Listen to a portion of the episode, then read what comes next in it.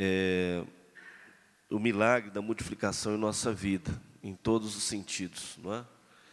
E você vai compreender no final dessa palavra o que realmente Deus é, nos passa, nos faz entender do que é realmente o maior milagre.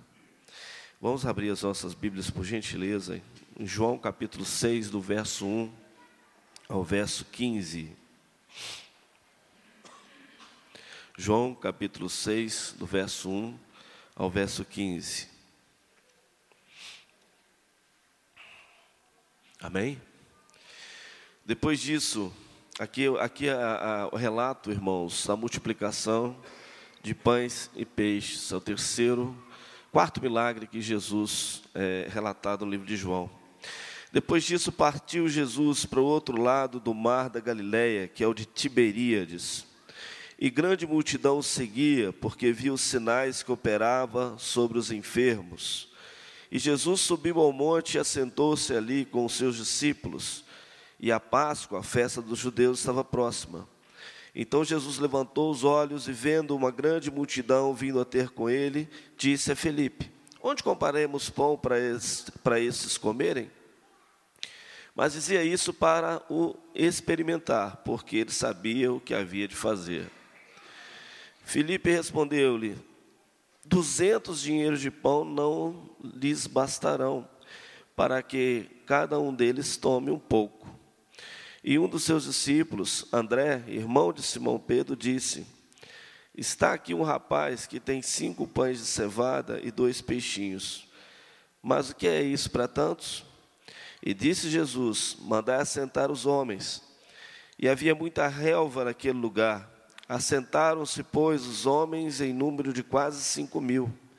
E Jesus tomou, Jesus tomou os pães e, havendo dado graças, repartiu-os pelos discípulos e os discípulos pelos que estavam sentados, e igualmente também os peixes, quanto eles queriam. E quando estavam saciados, disse aos seus discípulos: Recolhei os pedaços que sobejaram, para que nada se perca. Recolheram-nos bois e encheram doze cestos de pedaços dos cinco pães de cevada que sobejaram aos que haviam comido. Vendo, pois, aqueles homens o milagre que Jesus tinha feito, diziam: Este é verdadeiramente profeta que devia vir ao mundo. Sabendo, pois, Jesus que haviam de vir arrebatá-lo para fazer o rei, tornou a retirar-se, ele só para o monte. Vamos orar mais uma vez, pedir ao Senhor que nos clarifique e nos ilumine através dessa palavra. Senhor Deus eterno Pai, Pai amado, Pai querido, peço a Ti, Senhor Deus, que fale ao nosso coração esta manhã de forma concisa, Senhor Deus eficaz, e que o entendimento da Tua palavra venha em nosso coração, Pai querido, através da iluminação do Teu Espírito Santo. Peço que me use, Senhor Deus, como instrumento, que não seja mais, Senhor Deus, a mim a falar aqui, mas sim ao Teu Santo Espírito a utilizar da minha vida, ó Pai, para esse propósito. Essa oração eu faço em nome de Jesus. Amém. Irmãos, essa, essa narrativa de um dos oito, oito milagres que João relata em seu livro, né? E o objetivo de João é ter demonstrado que esses milagres é declarar que Jesus é o Filho de Deus. Jesus é aquele que pode todas as coisas, que não há impossível para Ele. E que Jesus é o Salvador do mundo, acima de tudo. Veio trazer uma mensagem ao povo de que Jesus tem a salvação para cada um de nós. São sinais, eventos, sinais, irmãos, são eventos que apontam para algo maior. É o prelúdio de algo maior. Quando a gente vê se alguém deu um sinal de que as coisas vão melhorar é um sinal de que as coisas vão estar melhores. Ou até mesmo o inverso, sinal de que as coisas vão ficar ruins. Realmente sinaliza uma situação futura. É? E aqui não foi diferente. Jesus, ele fez um, o prelúdio aqui, vamos dizer, o sinal de que, olha, eu sou o Senhor. Eu sou Deus. Eu sou aquele que tudo pode. Os milagres apontam para a pessoa de Jesus e quem ele era. Todos os milagres que foram relatados na Bíblia tinham um propósito específico de apontar quem Jesus era naquele tempo e é ainda hoje. Deus nos ama e tenha compaixão de nós, e nos demonstrou isso com os milagres que Jesus fez. Jesus fez milagre com cuidado, fez milagre para tirar a dor, fez milagre para sustentar aquele povo.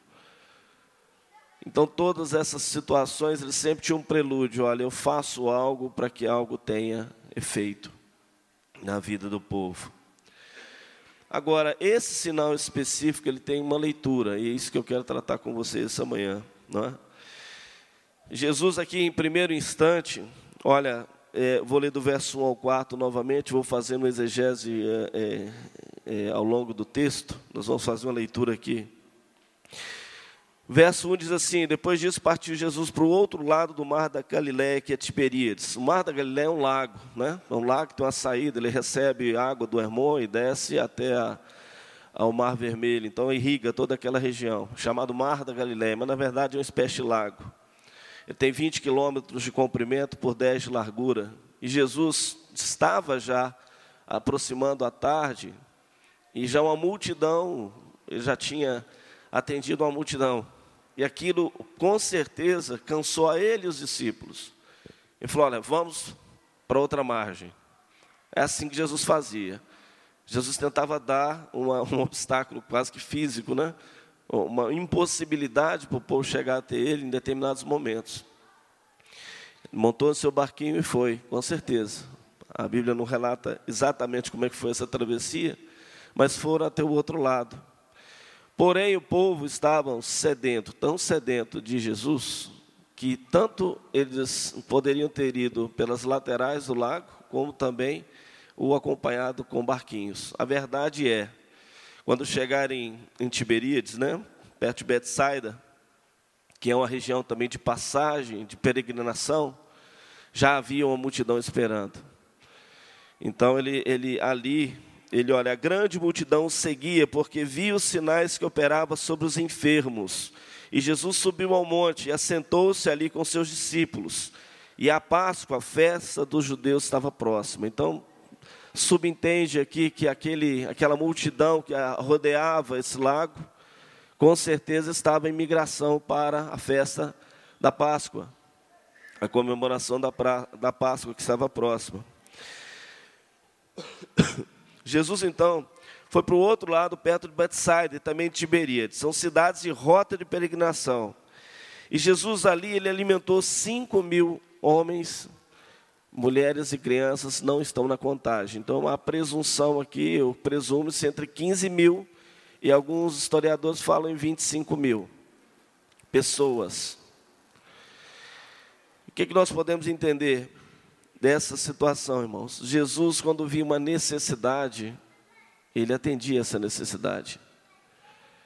Jesus, quando via algo que necessitava da intervenção dele, ele não fugia.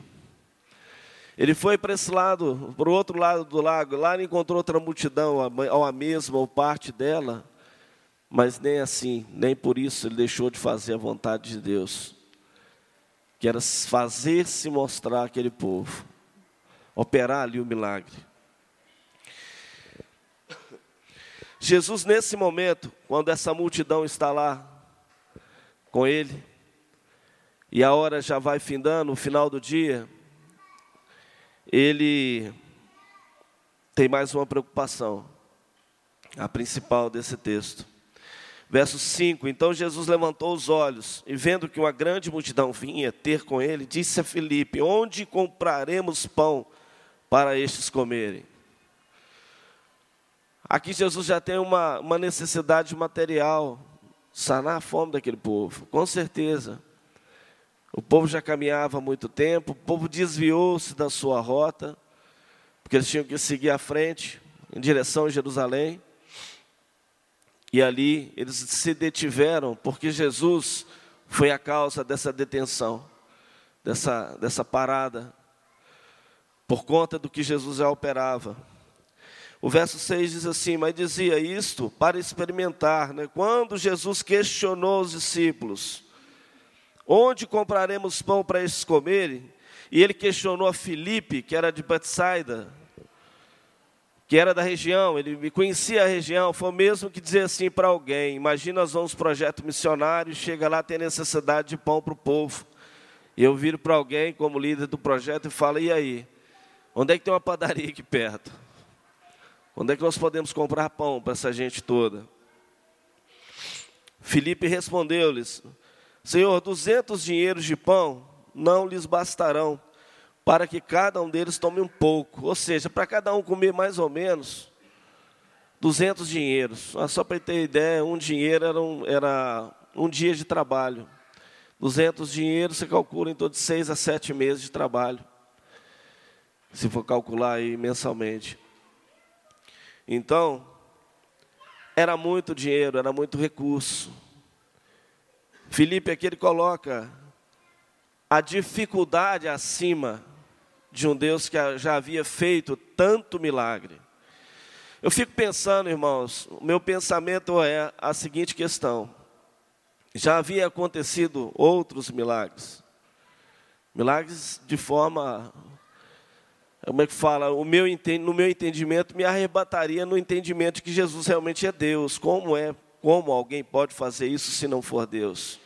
Mas aqui Felipe ainda coloca as dificuldades. É, eu penso, é, o texto me leva a pensar, né? Jesus, olha, chega para Filipe e pergunta: onde compraremos pães? A pergunta era apropriada porque Filipe era de Betsaida. Era o mesmo que perguntar a quem era da cidade se havia alguma padaria naquela região.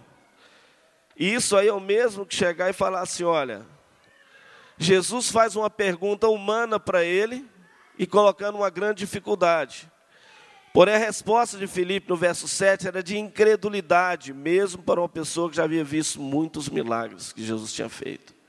A incredulidade nos impede de ver o milagre do Senhor em nossa vida, de forma plena. E aqui eu quero chegar até o final dessa pregação, você entenda que o milagre que Jesus fez está mais óbvio e mais claro em sua vida que está transparente, e muitas vezes a gente não percebe.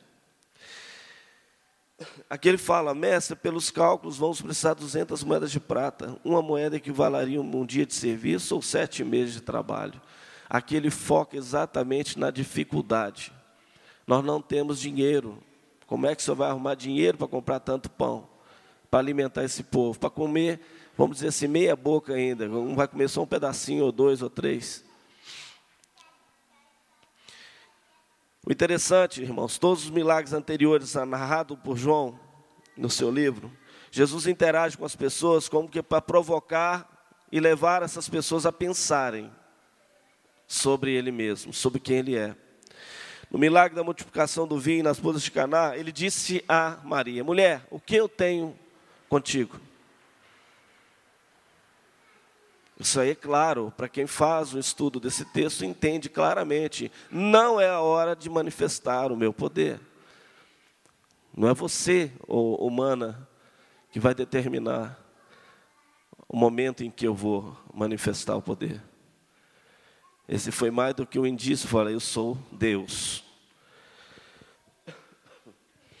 Quando a cura do filho de um oficial, Jesus diz: ó, se você não vir o milagre que eu fizer, você não vai acreditar no momento em que ele curou o filho do oficial.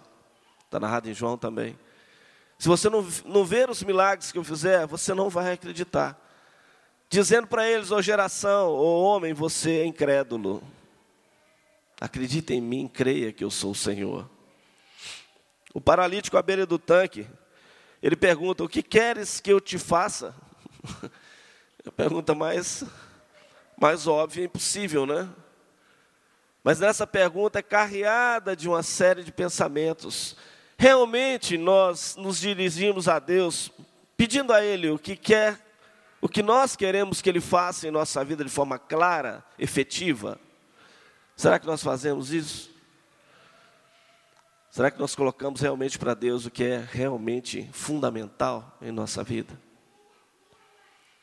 Ou nós desviamos esse foco não entendendo que Deus é Deus. Muitas vezes nós não pedimos algo impossível a Deus em função da nossa incredulidade. a função da nossa racionalidade. Deus é racional, irmãos, mas Deus tem um fator que nós não temos, que é o fator do milagre. E a, o start desse milagre está na impossibilidade racional do homem de solucionar os problemas. É aí que você começa a compreender a sobrenaturalidade de Deus na nossa vida. O sobrenatural de Deus é o que faz a diferença. Não foi diferente com Felipe. Onde tem pão para alimentar essa multidão? Ô oh, meu, você vai tirar isso de onde? De que forma? De que maneira? Claramente Jesus joga para ele um problema que para Felipe é insolúvel. Não temos como. Vamos resolver isso como? De que maneira? Jesus buscava provocar as pessoas a perceberem que ali diante delas estava aquele que resolveria todos os seus problemas insolúveis.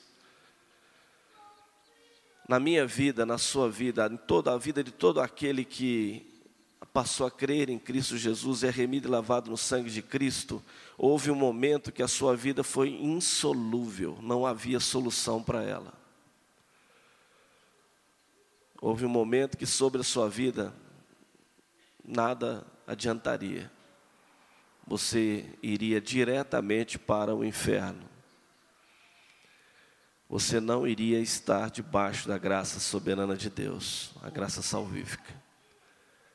Nesse momento ocorre o primeiro milagre da sua vida. Se eu fosse pensar, eu tomo o meu exemplo, se eu fosse pensar na minha vida no antes de conhecer a Cristo, eu não sei onde eu estaria hoje. Não porque eu fosse ruim, tá? Eu sempre fui uma pessoa muito gente boa. Mas não adianta ser gente boa sem ter Jesus no coração. De forma soberana, onde Ele reina completamente em todas as áreas. Não adianta ser bonzinho.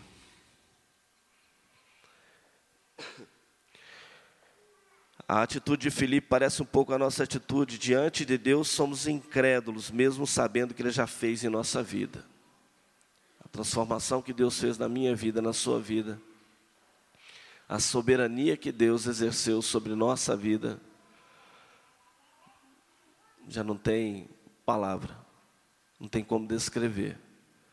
Alguém aqui tem dúvida que a sua conversão foi um milagre de Deus? Alguém tem dúvida? Eu não falo por vocês, não posso falar. Eu só peço que vocês infiram onde vocês estão, onde você está. Pensa com você aí. Alguns são crentes de berço, mas teve um momento na sua vida que você teve uma encruzilhada, onde você percebeu exatamente: opa, eu nasci no lar evangélico, mas eu não conhecia Jesus.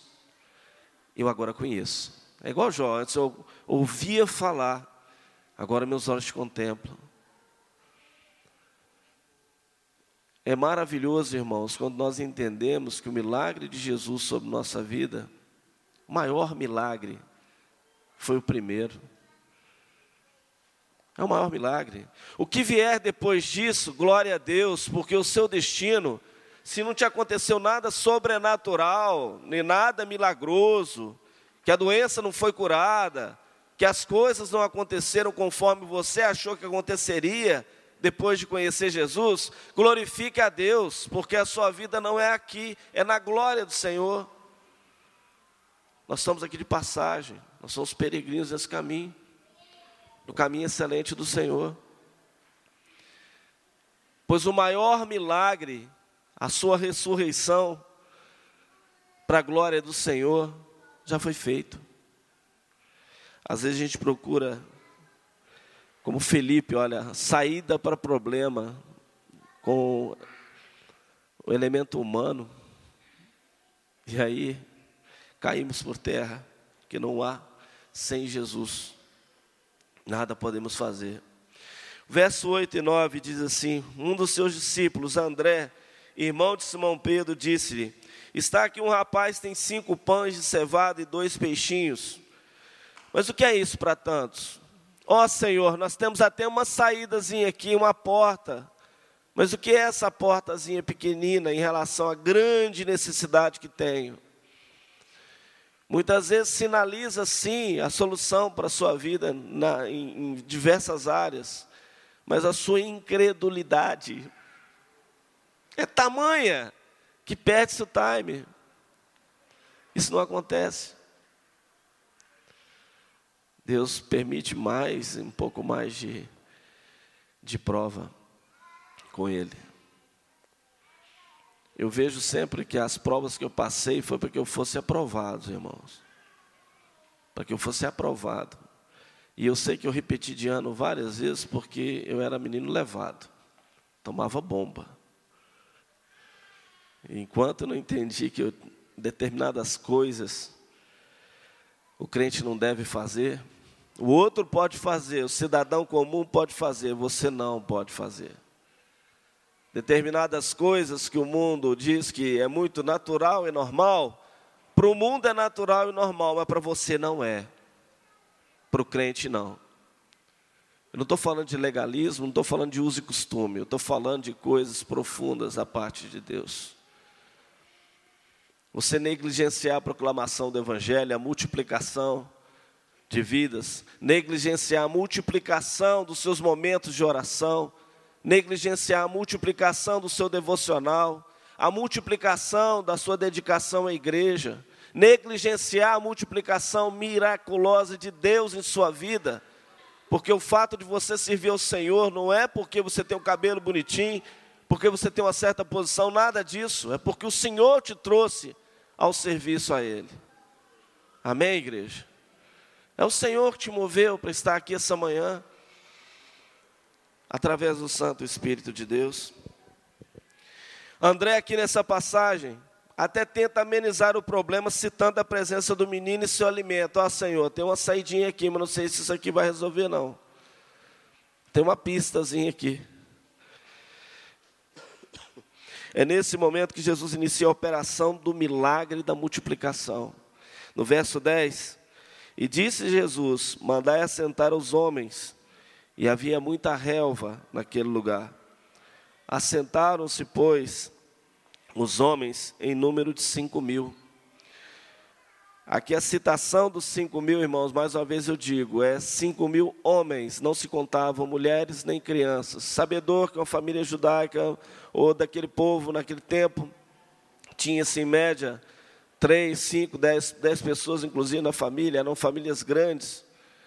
Então, presume-se aí algo em torno de 20, entre 15 a 25 mil pessoas foram alimentadas. E Jesus tomou os pães e, havendo dado graças, repartiu-os pelos discípulos, e os discípulos pelos que estavam sentados, e igualmente também dos peixes que eles queriam. Toma aqui a licença para imaginar Jesus tomando os pães e peixes, né? Licença poética que talvez é, imaginativa, né?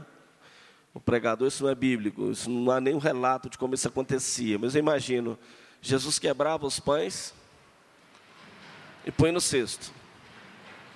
Imediatamente tinha quebrava pão de novo. E o pão quebrava o pão, e o pão, o momento que punha lá, o pão estava inteiro aqui. Punha lá, estava inteiro aqui. Ou de repente ele quebrava o pão, tinha mais um quebrado completo lá dentro. Eu não sei como isso aconteceu, mas eu pelo menos imagino. Esse milagre acontecendo a olhos vistos. Que na verdade não tinha pão, não tinha peixe. E o povo foi comendo. E os cestos foram se enchendo e distribuindo, enchendo e distribuindo. E eu fico imaginando que aqui relata que Jesus quebrava os pães, era Ele que fornecia. Aí eu penso um trabalho que Jesus teve por você, por mim, para fazer esse milagre, trazendo, arremetendo para o tempo de hoje, na sua vida.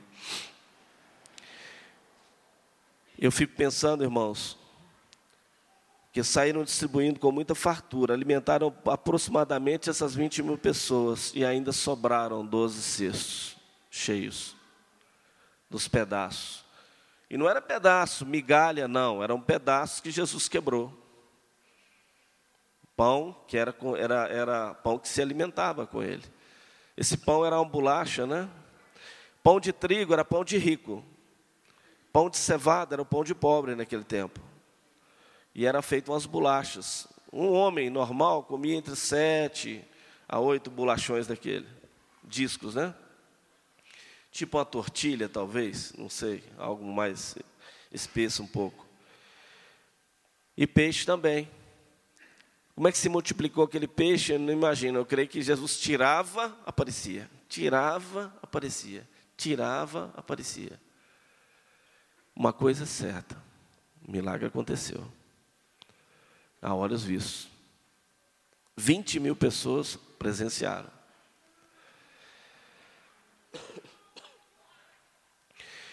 O verso 12 e 13 diz assim: Quando estavam saciados, disse aos seus discípulos: Recolhei os pedaços que sobejaram para que cada para que nada se perca. Recolheram, pois, e encheram doze alcofas de pedaços cinco pães de cevada que sobejaram, que haviam comido. Gente, o 12 aqui tem algumas correntes aí numerológicas, né? Alguns teólogos numerológicos falam que o negócio é porque era 12 tribos. E... Gente, é, é simples resolver isso. Eram 12 os seus discípulos. 12 cestos. Simples, não tem nenhuma eu, eu, né? eu particularmente creio que não tem nada. Mas para que cada um testemunhasse, nós alimentamos 20 mil e temos o cesto de cada um cheio. Eu entendo que vão continuar alimentando? Vamos. Quem é o, aquele que dá o pão da vida? Você hoje tem um cesto na mão. Você tem um cesto onde você tem o pão, o pão da vida. Tem até o peixinho, que é o próprio Jesus, né? que simboliza o Cristo. O que você tem feito dessa dádiva do Senhor, desse milagre que ocorreu em sua vida? Se tornar multiplicador.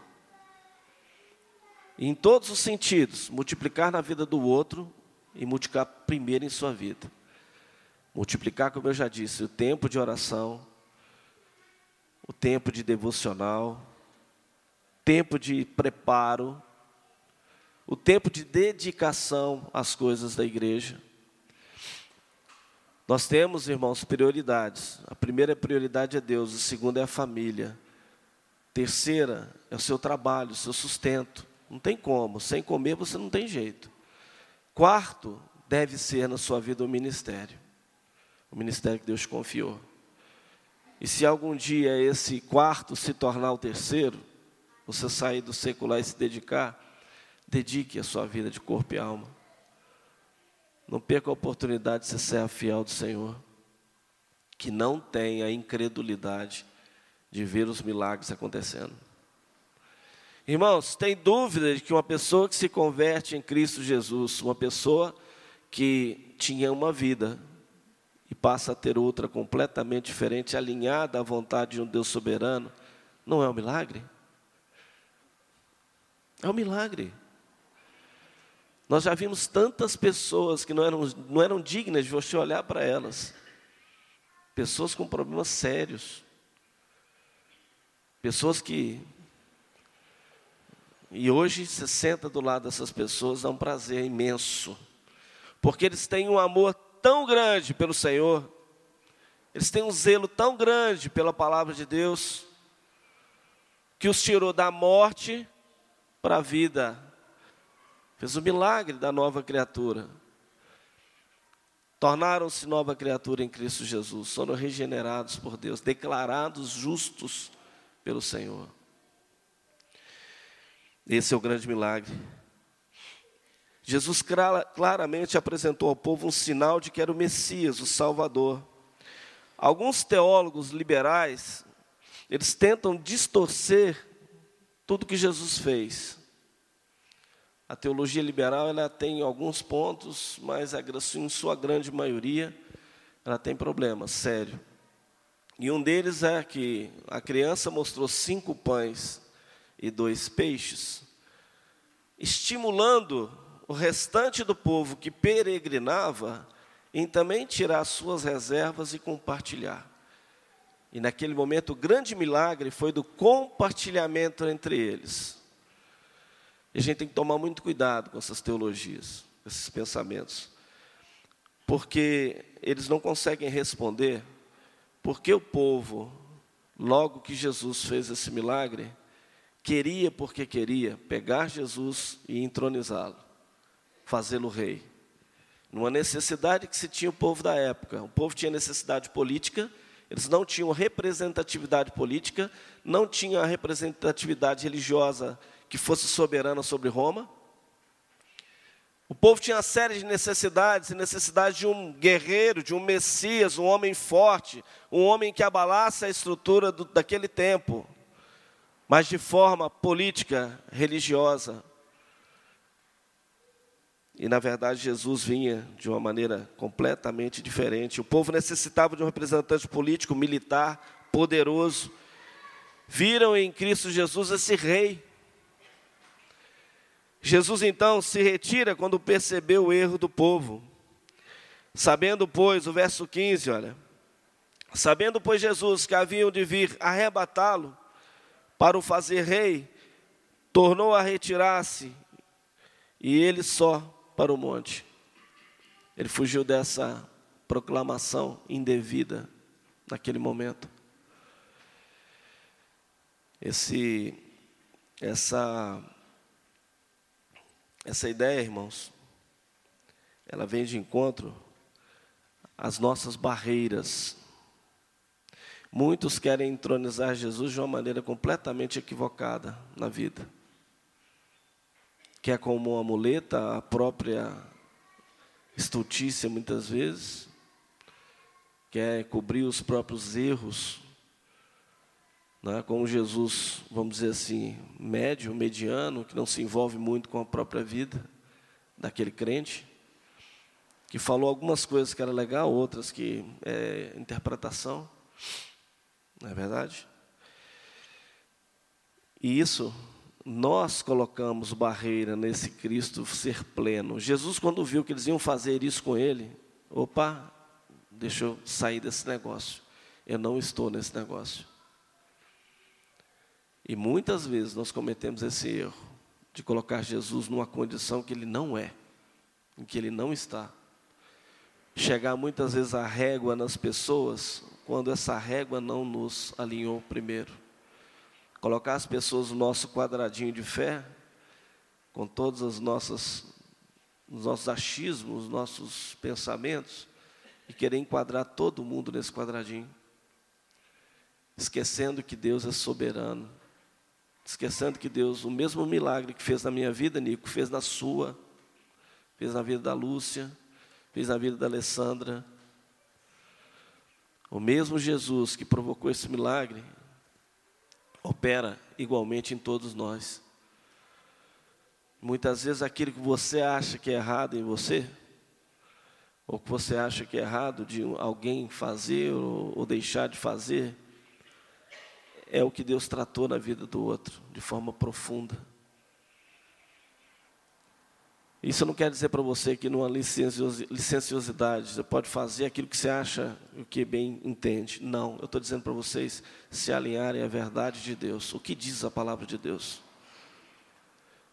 Hoje o nada a ver tomou conta de muita coisa, em detrimento do que diz a palavra de Deus, em detrimento do que diz bons teólogos sobre a palavra de Deus. Teologia ela não, ela não soluciona muitas questões, mas ela dá direção. O estudo da palavra, ele, ele dá uma direção para você compreender. A primeira compreensão que tive quando fiz teologia é que eu não sabia nada, absolutamente nada. E eu continuo não sabendo. Ou sabendo muito pouquinho. Se eu não tiver a iluminação do Espírito Santo sobre a minha vida, não resolve.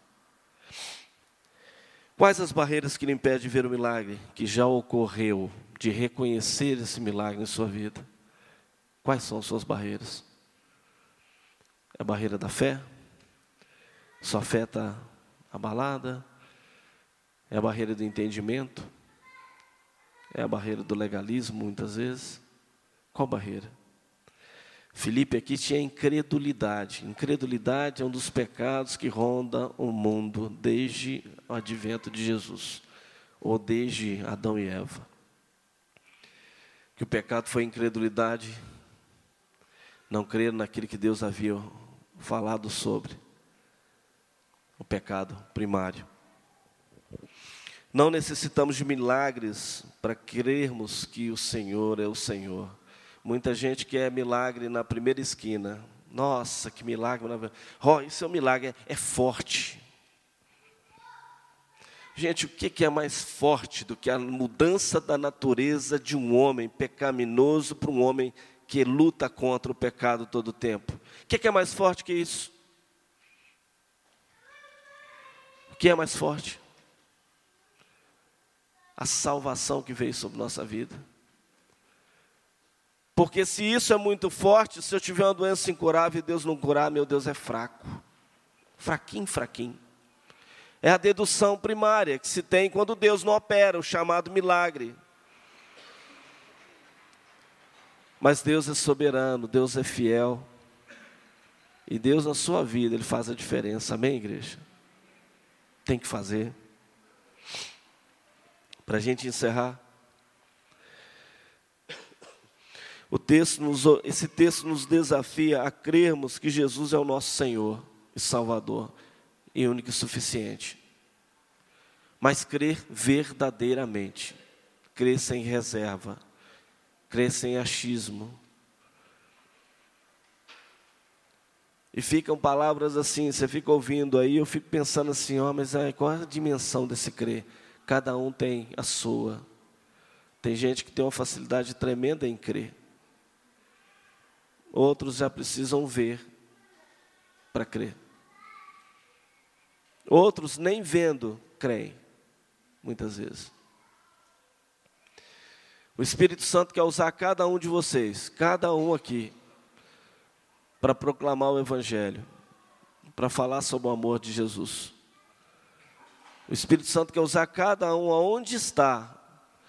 Porém, se você não crê que o Espírito Santo pode te usar de forma soberana, eficaz, sem nenhum tipo de barreira pessoal, sem nenhum tipo de entendimento pessoal, pelo livre, livre movimento do Espírito.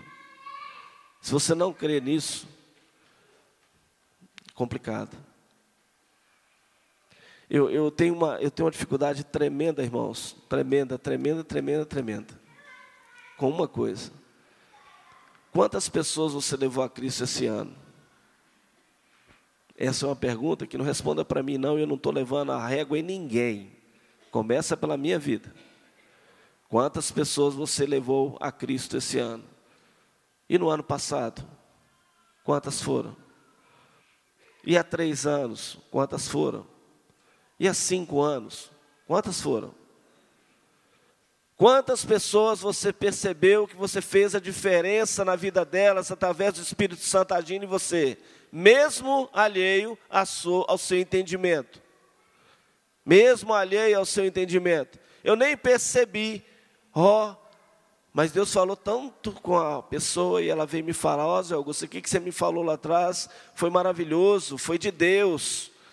E eu nem estava ligado nesse movimento, nessa ação pontual do Espírito Santo através da minha vida. Nós temos que crer uma coisa: olha, Deus não te fez encontrar um amigo de 20 anos atrás à toa. Deus não te fez ficar numa fila de banco e uma pessoa reclamando da vida do atrás, e você só ouvindo e falando, é, se ela conhecesse Jesus, ela não precisava sofrer tanto. Deus não te mandou a fazer coisas que você achava assim, olha, isso aqui é contrassenso, o que, que eu estou fazendo aqui? Para tudo de Deus há um propósito. Jó 42, se não me engano, verso 1, né, Nico? Ajuda a lembrar aí. Nós estávamos lá na missão resgate. Jó 42, né? Seus propósitos, os propósitos do Senhor não podem ser frustrados. não se frustram, frustram o seu entendimento, frustra a sua incredulidade, frustra aquilo que você não percebeu que já foi feito na sua vida, mas os propósitos de Deus não são frustrados. Amém? Não fica sem efeito. A incredulidade dos discípulos que não creram na solução do problema é o nosso problema hoje. Portanto, creia. Coloque a sua vida a serviço de Deus todo o tempo. Busque isso. Eu tenho uma ideia muito interessante que, olha, não é meio antagônico. Eu quero que você não façam o que eu vou falar, mas façam o que eu vou falar de forma contrária. Estou com a Dilma aí, trocando as coisas. Vamos lá. Nunca peça aquilo que Deus tem no coração dele para a sua vida. Porque ele vai enviar. E o dia que enviar, ele quer uma resposta de você. E qual será a sua resposta?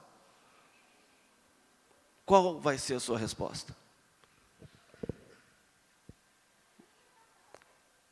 Por essa razão, tudo aquilo que eu pedi a Deus, as coisas mais esquisitas do mundo, para o meu tempo, Deus enviou. E eu me senti na obrigação, por ter recebido tamanha graça de Deus, tamanho milagre de Deus, em responder: sim, eis-me aqui. Isso não é privilégio meu, nem em mim não se espelha em nada. Eu digo na sua vida. Quantas vezes Deus mandou coisas à sua vida da parte dele? Um pastor não te pede nada à toa. Um ministro de música não te cobra nada à toa. Uma pessoa que está no som, que te pede uma ajuda, ou te, de repente tenta te abrir o um entendimento que você pode trabalhar e estar ali, à toa. Deus não mobiliza ninguém à toa a dizer nada da obra dele. Ah, está me chamando só porque não tem ninguém para chamar. O que, que é isso, meu querido? Está te chamando porque Deus te chama. Está te chamando porque Deus tem necessidade de que você esteja junto dele todo o tempo. Deus te ama. Jesus ama você. E como é que você trata esse amor? Como é que você conduz isso na sua vida? Deus já sabe o que Ele mesmo vai fazer. Deus tem o seu propósito e nos envolve no processo desse propósito. Você quer um processo de Deus mais claro do que uma igreja? Essa igreja tem várias ações em vários lugares. Você tem se preocupado com a ação dessa igreja lá fora? Ou tem se preocupado com o culto aqui dentro? Você tem se preocupado com a ação da igreja efetiva, eficaz, aquela que transforma a vida? Ou você tem se preocupado só na eficiência de um culto bem conduzido, tudo certinho, tudo maravilhoso?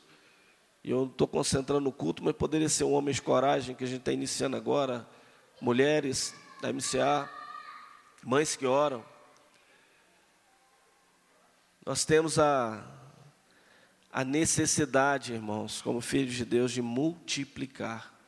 Multiplicar. O tempo agora urge, as coisas estão acontecendo. Qualquer um que tem um mínimo, mínimo de, de conhecimento escatológico, o mínimo de conhecimento das últimas coisas, sabe que nós estamos vivendo derradeiras coisas.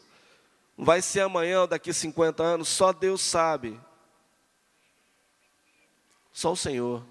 Mas os sinais, como Jesus fazia naquele tempo, então se continua fazendo hoje. Toda vez que alguém professa sua fé aqui, que passa pelas águas, é o que no céu, gente?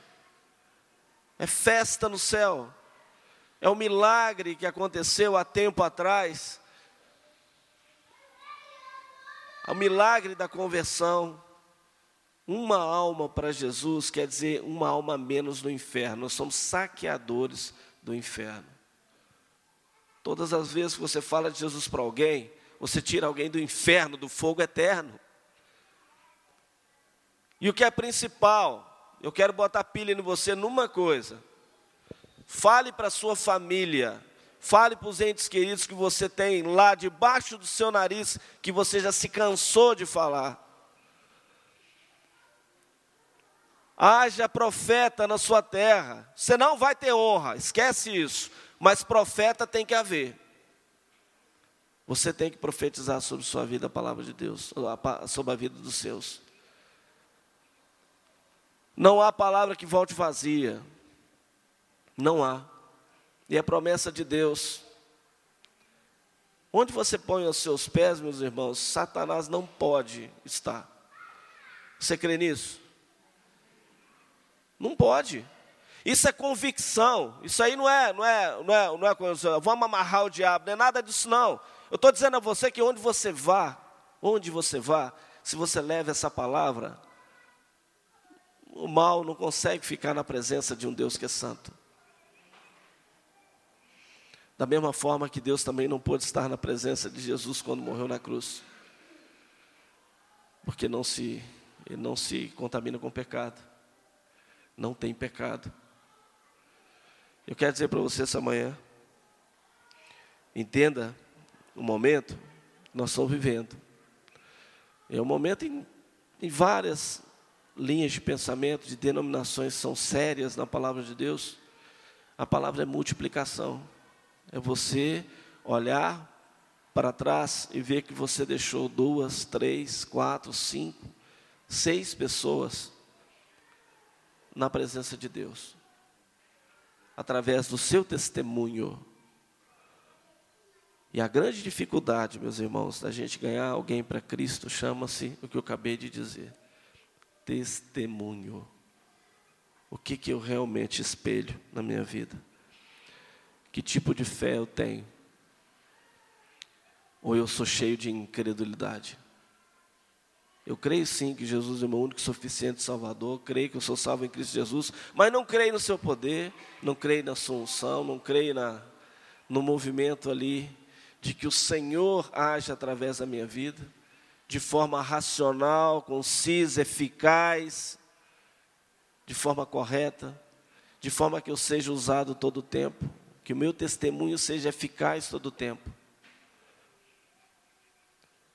As pessoas não querem mais ouvir o que você fala, elas querem primeiro ver o que você faz.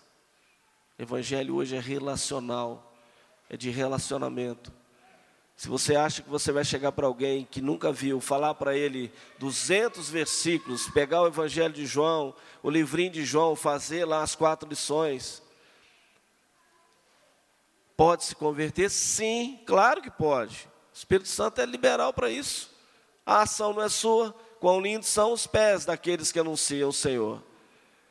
Mas as pessoas hoje são ganhas, isso estatisticamente, por relacionamento, a maior, a maior das, da, da, da abrangência, de, da eficácia do Evangelho é no relacionamento. É quando ele olha para mim e fala, ah, verdadeiramente, esse cara é da parte de Jesus. Ninguém tem uma ação como ele tem no mundo mal. Triste é quando fala, olha, infelizmente esse cara não tem nada de Jesus, porque ele faz o mesmo que os ímpios fazem. Ele pratica o mesmo que os sem Jesus fazem. Seja o primeiro. Testemunhe eficazmente de Cristo. E o Espírito Santo vai te capacitar te abençoar e de fazer uma pessoa ganhador de almas, multiplicador. E para finalizar mesmo, definitivamente, o maior milagre que Jesus fez foi a sua conversão. Não precisa de outra, não. Pode fazer? Pode. Deus pode fazer vários. Mas o primeiro ele já fez. Vamos curvar as nossas cabeças, por favor. Eu gostaria de orar nesse momento agradecendo ao Senhor por essa palavra. Senhor Deus, eterno Pai, Pai, agradecemos ao Senhor, Pai querido, porque todas as coisas, ó Pai querido, estão debaixo do seu controle, todos os propósitos do Senhor são é, feitos, ó Pai, conforme a vontade do Senhor, nada, nenhum propósito do Senhor é frustrado em nossa vida. E até mesmo, Pai, incredulidade que nos vem, Senhor Deus, vem para que a gente haja com um efeito de comparação, Senhor Deus, para combater a incredulidade, a fé plena e soberana no Senhor. Por isso eu quero aqui, Senhor Deus, essa manhã, pedir ao Senhor que abra o entendimento de algum irmão, Pai querido, que não tem ainda essa fé que move montanhas, ó Pai. Essa fé de crer que o milagre maior foi feito na vida dele, de conversão, ó Pai, de mudança de vida. E faça no Senhor Deus pessoas melhores, faça no Senhor pessoas, ó Pai querido, com maior potencial de ganhar almas para Jesus.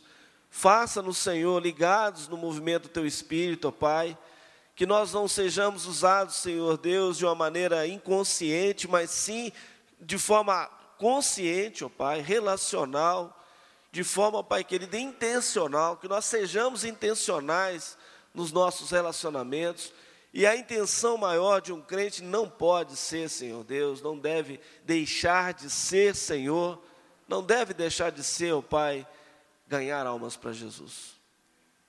Trabalhar, Senhor Deus, firmemente na conversão de outros. Peço, Senhor, se alguém aqui tem a necessidade de um milagre, Senhor Deus, o Senhor é soberano, ó Pai, para fazê-lo. O Senhor é soberano, ó Pai querido, para nós testemunhemos futuramente, ó Pai, do que foi feito. Mas se o Senhor não fizer, Pai, continuamos adorando e louvando o Senhor de forma soberana, Pai. Porque o Senhor sabe todas as coisas. E nós nos rendemos à Sua vontade, ó Pai, à Sua soberania. Pai querido, glorificamos Teu nome, agradecemos e oramos em nome de Jesus. Amém.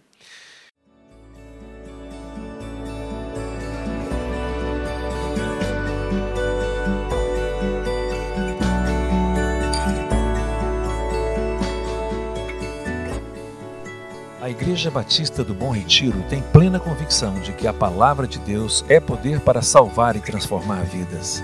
Nosso desejo é que essa mensagem tenha alcançado seu coração. Para saber mais sobre quem somos e em quem acreditamos, acesse ibbrpatinga.com.br.